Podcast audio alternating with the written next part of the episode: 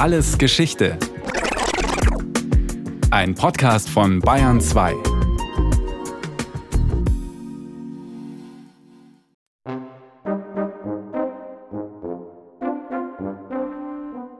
Der Bayer, so sagt man, sei ein widerspenstiger und unfreundlicher Geselle, mitunter sogar rauflustig und saugrob.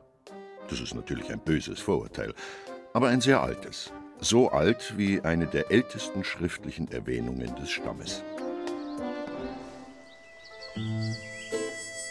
Um das Jahr 565 herum pilgert Venantius Fortunatus, ein norditalienischer Dichter und späterer Bischof, zur Verehrungsstätte des heiligen Martin von Tours. Bei der Heimreise nach Ravenna wandert er auch durch jenes Gebiet, das wir heute Bayern nennen. Bewohnt wird es von einem Stamm, der damals gerade entstanden ist, den Bajuwaren. Wenn die Straße frei ist und dir nicht der Bajuware im Wege steht, so zieh dort durch das Gebirge. Schreibt Venantius in seinem Buch über den heiligen Martin. Glaubt man dem frühmittelalterlichen Autor, dann waren die Bajuwaren damals eher unfreundliche Leute. Ein bisschen handig und grantig, würde man heute auf Bayerisch sagen. Und etwas salopp könnte man behaupten, das Klischee vom groben Bayern existiert noch bevor es den Bayern selbst so richtig gegeben hat. Gehalten hat es sich jedenfalls hartnäckig, dieses Hetero-Stereotyp. So nennt die Sozialpsychologie eine relativ starre, meist vereinfachte Sichtweise auf eine Gruppe. Das eigene Bild, das sich die Gruppe von sich selbst macht, nennt man hingegen Autostereotyp. Und auch das gibt es bei den Bayern schon seit fast 1200 Jahren. Um 760 herum nämlich beschreibt der Freisinger Bischof Arbeo seine Stammesgenossen durchaus positiv als hochgewachsen und stark, als ein Volk, das auf Nächstenliebe und Sitte gegründet sei. Der Bischof geht in seiner Bayernbeschreibung sogar noch weiter, sagt der Buch- und Literaturwissenschaftler Reinhard Wittmann. Arbio hat geschrieben, dass eben die Bayern ein sesshaftes und wehrhaftes Volk sind und hat eben dieses Klischee eben gerade der Sesshaftigkeit mit auch wohl in die Welt gebracht. Aber ein zutreffendes ist ja das Problem mit den Klischees, manchmal haben sie wahnsinnig recht. Was wohl mit ein Grund dafür ist, dass sie sich so hartnäckig halten, diese Klischees. Fast 1000 Jahre nachdem Venantius Fortunatus den Bayern einen ersten Stempel aufgedrückt hat, schreibt Aventin, der Vater der bayerischen Geschichtsschreibung, in seiner bayerischen Chronik aus dem Jahr 1526 Das bayerische Volk läuft gerne Wallfahrten, hat auch viele kirchliche Aufzüge, bleibt gern daheim und zieht nicht viel zu Feld in fremde Länder, trinkt sehr, macht viel Kinder, ist etwas unfreundlicher und eigensinniger, wie es geht bei Leuten, die nicht viel hinauskommen, gern daheim alt werden, wenig Handel treiben und fremde Länder und Gegenden heimsuchen. Ein etwas eigenbrötlerischer Haufen also. Aventinus, der eigentlich Johannes Thurmeier hieß und ein Wirtssohn aus dem niederbayerischen Abensberg bei Kelheim war, kannte seine Bayern wohl recht gut, als er schrieb Der gemeine Mann sitzt Tag und Nacht bei dem Wein, schreit, singt, tanzt, kartet, spielt, mag Wehr tragen, Schweinsspieß und lange Messer. Wie aber entstehen solche Klischees überhaupt? Die Münchner Volkskundlerin Nina Gockerell hat Anfang der 1970er Jahre ihre Dissertation über das bayerische Selbst- und Fremdbild geschrieben. Es ist ja so, dass niemand von uns ohne Vorurteile leben könnte. Keiner kann sich über alle Erscheinungen des Lebens eigene Urteile bilden, das ist gar nicht möglich. Selbstverständlich übernimmt man Urteile, die andere sich gebildet haben. Oft sind diese Urteile sehr griffig, sehr eingängig, umso leichter übernimmt man sie. Und diese Vorurteile haben natürlich auch den Vorteil, dass man sozusagen in der eigenen Gruppe, die dieselben Vorurteile teilt, sich mühelos verständigen kann. Man weiß, wovon man redet, man weiß, worüber man erzählt, worüber man spricht. Und die Verständigung ist ganz einfach. Manchmal auch allzu einfach. Sind solche Vorurteile aber erst einmal in der Welt, werden sie häufig weiter transportiert. Zum Beispiel durch die Reiseliteratur. Mit fremden Beobachtungen im Kopf findet der Reisende dann genau das vor, was er vorher schon gelesen hat. Und er vergleicht es mit dem, was er kennt. Jeder, der ein fremdes Land bereist und sei es auch nur ein anderes Bundesland, der wird sich selber sozusagen zum Maßstab aller Dinge machen. Der wird von sich selber ausgehen, von dem, was er kennt, was seine vertraute Umgebung ist, wie die Menschen da sind, wie sie da reagieren. Und er wird im Vergleich dazu feststellen, dass andere Menschen in anderen Gegenden anders sind. Und es ist ja eine ganz normale Alltagserfahrung, dass, ja, meinetwegen, die Menschen in Ostfriesland ein bisschen anders sind als die in Oberbayern. Reisen bildet also, verstärkt aber unter Umständen auch Stereotype. Alle Engländer, Franzosen und Norddeutschen, die im 18. Jahrhundert auf Kavaliersreise oder zu Bildungszwecken nach Italien fuhren, mussten erst einmal über die Alpen, sagt Nina Gockerell. Die meisten Schilderungen gibt es deswegen von Bayern und Tirolern. Und man kann das sehr schön beobachten, wie einzelne Beschreibungen nicht nur auf Deutsch immer wieder wiederholt wurden, sondern sogar in andere Sprachen übersetzt wurden. Also man kann in französischen Schilderungen äh, wörtliche Übersetzungen von deutschen Autoren finden. Einer schreibt vom anderen ab. Und das Bild vom unhöflichen, unkultivierten und rohen Bayern verfestigt sich immer mehr. Nicht alle Bayern können einen Charakter haben. Ein Charakter ist was sehr Individuelles, was wirklich nur einer Person gehört. Aber es gibt eben bestimmte Züge im Wesen, bestimmte Züge einer Mentalität, die vergleichbar sind in bestimmten Regionen. Diese Wesenszüge, die Nina Gockerell hier erwähnt, sind nicht immer leicht zu fassen. Man könnte sie als Leitmotive eines Volkes bezeichnen oder als kollektive Gefühlslagen. Die werden manchmal von anderen ganz bewusst verzerrt und weltanschaulich politisch aufgeladen. Zum Beispiel das Seppel-Klischee von Bayern, das sich als ein schräger Grundton in die Landesbeschreibungen des 18. Jahrhunderts einnistete.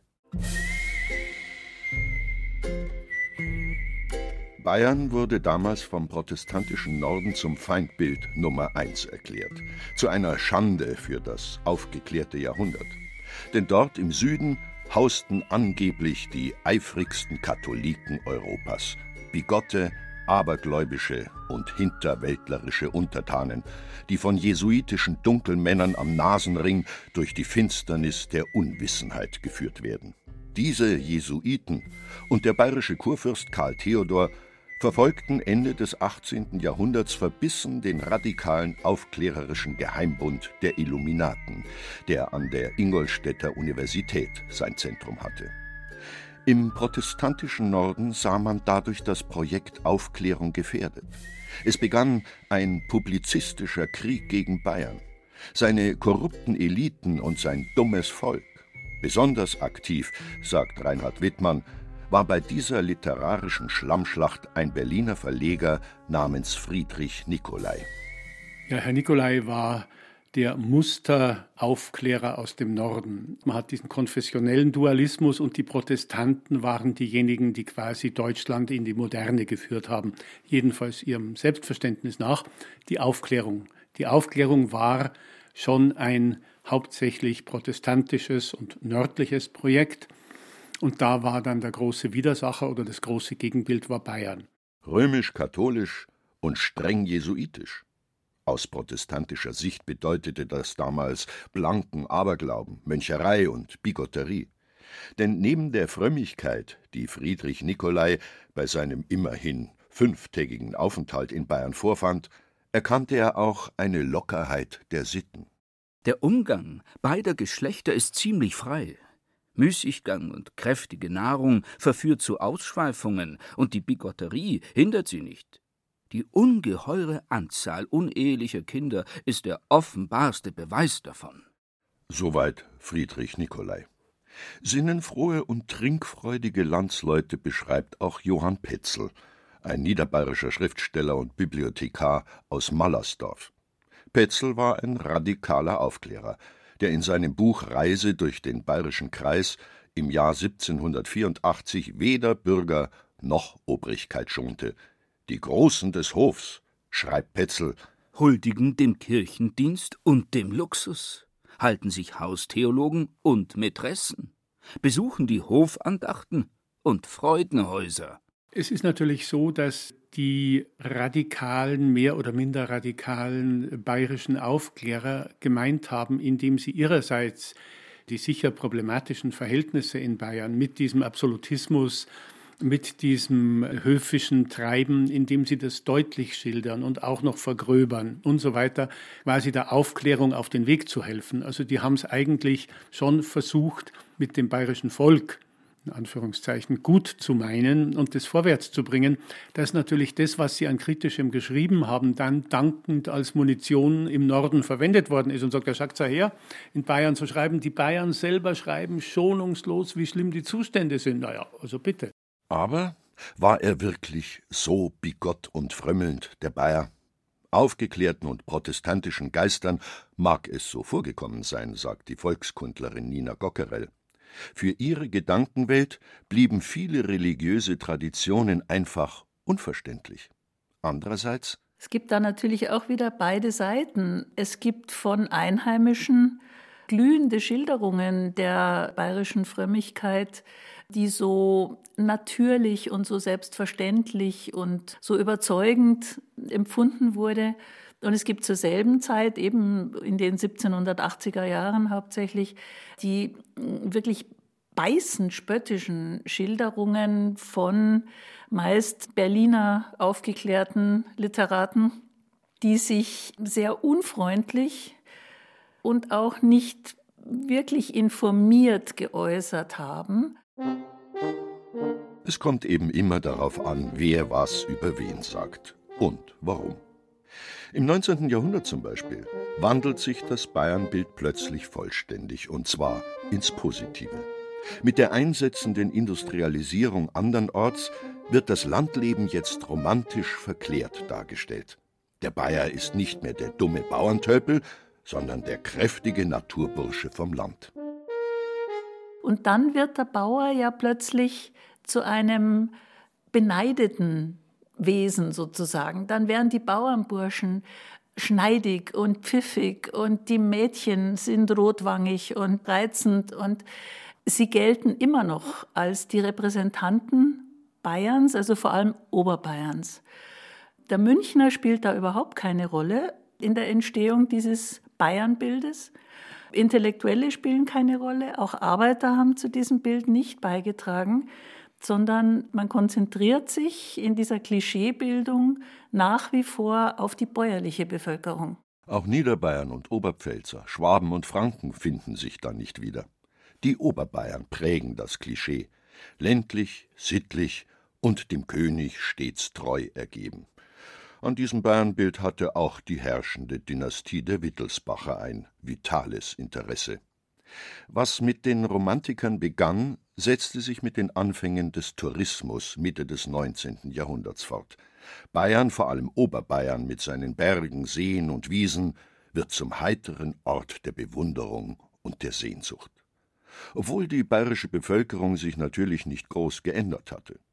Das belegen die sogenannten Physikatsberichte bayerischer Gerichtsärzte, die 1858 vom Innenministerium angewiesen wurden, Land und Leute zu beschreiben. Im Bericht für das Landgericht Mühldorf heißt es 1862 Bürger sowohl wie Bauern sitzen im Wirtshause höchst ledern beisammen. Ausgelassene Lustigkeit findet man bei unserer Jugend selten. Die jungen Burschen auf dem Lande sitzen im Wirtshause, solange sie nicht streiten und raufen, ziemlich trübselig beisammen. Offenbar hatte das Vorurteil vom trunksüchtigen und rauflustigen Bayern doch einen wahren Kern. Jedenfalls in Mühldorf am Inn. Andernorts setzte damals bereits der Fremdenverkehr ein und veränderte einiges. Die Sommerfrischler, so nannte man seinerzeit die Touristen, waren meist gut situierte und gebildete Bürger, Kaufleute und Gymnasialprofessoren, die es sich leisten konnten, ein paar Wochen im Jahr Urlaub zu machen. Sie kamen aus dem hohen Norden, aus Preußen oder Sachsen, und in immer größerer Zahl, seit es die Eisenbahnen gab. Am liebsten ließen sich die Sommerfrischler entlang der Alpen nieder, südlich von München, zwischen dem Tegernseer Gebiet bis hinüber zum Chiemsee. Diese Fremden brachten nicht nur Geld in das agrarisch geprägte Bayern, sondern auch ganz eigene Vorstellungen, die dann mitunter zu wildesten Wechselwirkungen bei der bayerischen Fremd- und Selbstwahrnehmung führten. Eine zentrale Rolle spielte dabei der 1869 gegründete Deutsche Alpenverein, sagt die Museumspädagogin und Tourismushistorikerin Franziska Lobenhofer-Hirschbold. Der Alpenverein gründet in ganz Deutschland Sektionen, die in den Bergen Wege anlegen und Hütten bauen, aber auch Kulturveranstaltungen organisieren. Besonders rührig ist damals die Berliner Sektion. Sie veranstaltet in den 1870er und 1880er Jahren Alpenfeste und Kostümfeste. Und versucht sich diese Alpenwelt zusammen mit diesen Eingeborenen nach Berlin zu holen. Also es kommt das Gärtnerplatztheater, es kommt Schlierseer Bauerntheater und es gibt Kostümfeste, die sind so begehrt, dass man einfach an diese Karten nicht mehr hinkommt und da werden bayerische Szenerien teuerst inszeniert. Dauernd nur schneidige Jagersburschen und fesche Sennerinnen spielen, tja, das muss man schon mögen. Auf zahlreichen Fotos und Postkarten aus jener Zeit konnte man solche Klischees jedenfalls bewundern. Die Bayern rächten sich ihrerseits, indem sie sich lustig machten über die komischen Berliner, die in der Tracht durch bayerische Gebirgsdörfer stolzierten. Dabei war es für die Einheimischen natürlich nicht verkehrt, sich den Erwartungen der Gäste ein wenig anzupassen, sagt Nina Gockerell, was auch kein Problem war. Denn der Bayer hat ja seit jeher ein schauspielerisches Talent, heißt es. Man hat dann natürlich relativ schnell gemerkt, dass das für den Fremdenverkehr ganz förderlich ist, wenn man also noch ein bisschen derber und noch ein bisschen gröber und noch ein bisschen fröhlicher und noch ein bisschen lauter ist. Und man ist dann dazu übergegangen, diese Eigenschaften zu spielen. Vieles davon ist im Bezug auf den Tourismus, auf die Fremdenverkehrswerbung auch wirklich Schauspielerei. Und das ist es bis heute.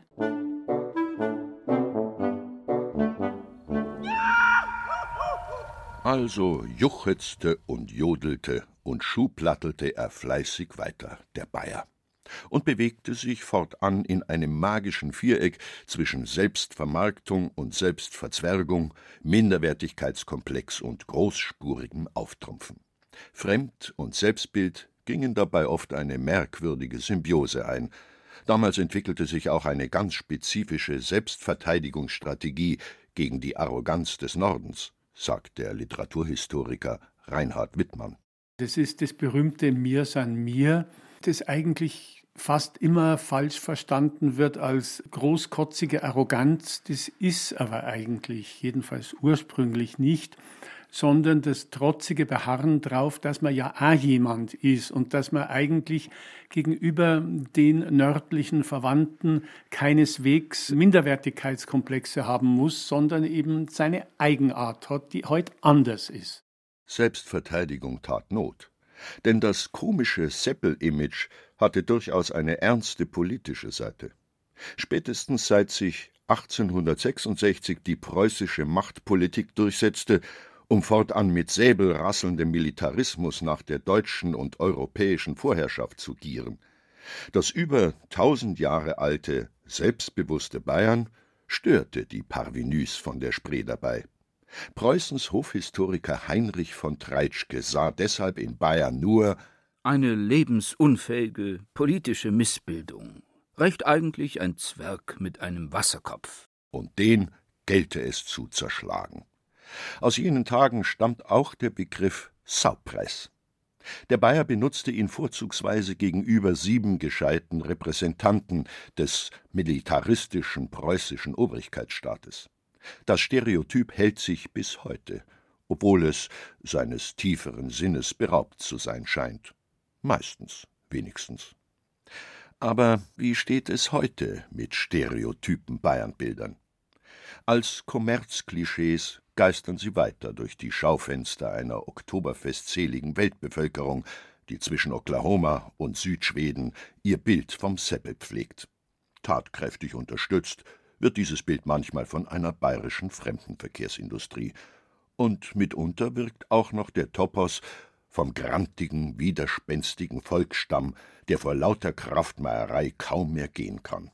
Für echte Bayern ist sowas eher beschämend, meint Volkskundlerin Nina Gockerell. Ich glaube, dass heutzutage wirklich vielen Bayern, Münchnern dieses Mir san mir Gehabe wirklich sehr peinlich ist.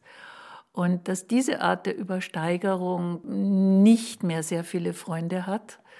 Das heißt aber nicht, dass es sie nicht gibt. Auch auf der politischen Bühne, ja. Die Seppel-Klischees werden auch dank der Massenmedien weiter am Leben gehalten. Seit 1945 aber hat sich doch Grundlegendes geändert, meint Reinhard Wittmann. Ich denke, die Zahl der Autochtonen hm, ist relativ überschaubar und die mit den Klischee-Etiketten des typischen Bayern zu bekleben, ist ja nur grotesk. Es gibt ja auch inzwischen die zweite und vielleicht auch schon dritte Generation in München, die sich also mit Fug und Recht als eingeborene Münchner bezeichnen dürfen, die aber kein Wort bayerisch können, geschweige denn sonst irgendwo mit bayerischen Sitten und Gebräuchen, wie sie über die Jahrhunderte überliefert waren, was zu tun haben. Da passt es natürlich überhaupt nicht mehr und je weniger es noch passt, desto hysterischer geradezu werden die Klischees wieder in den Vordergrund gedrängt. Also die Frage ist, ob wir da wirklich an einem gewissen Endpunkt auch angelangt sein inzwischen.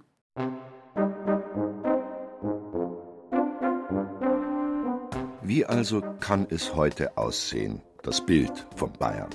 Gamsbart und Trachtenhut, Laptop und Lederhose allein reichen wohl nicht, um es angemessen zu zeichnen. Jüngste Studien zeigen, dass die Bayern trotz ihrer Verbundenheit mit Heimat und Geschichte eine deutlich modernere Sicht auf die Gesellschaft haben, als viele Zeitgenossen im In- und Ausland meinen. Klar, regionale Eigenheiten wird es weiterhin geben. Und auch das Seppel-Image wird wohl nicht ganz aussterben, allein schon wegen der Touristen. So gesehen müssen wir wohl auch künftig nicht ganz verzichten auf ein humorvolles und augenzwinkerndes Spiel mit den Stereotypen bayerischer Selbst- und Fremdwahrnehmung. Und das ist auch gut so. Schließlich birgt ja jedes Vorurteil immer auch ein Körnchen Wahrheit.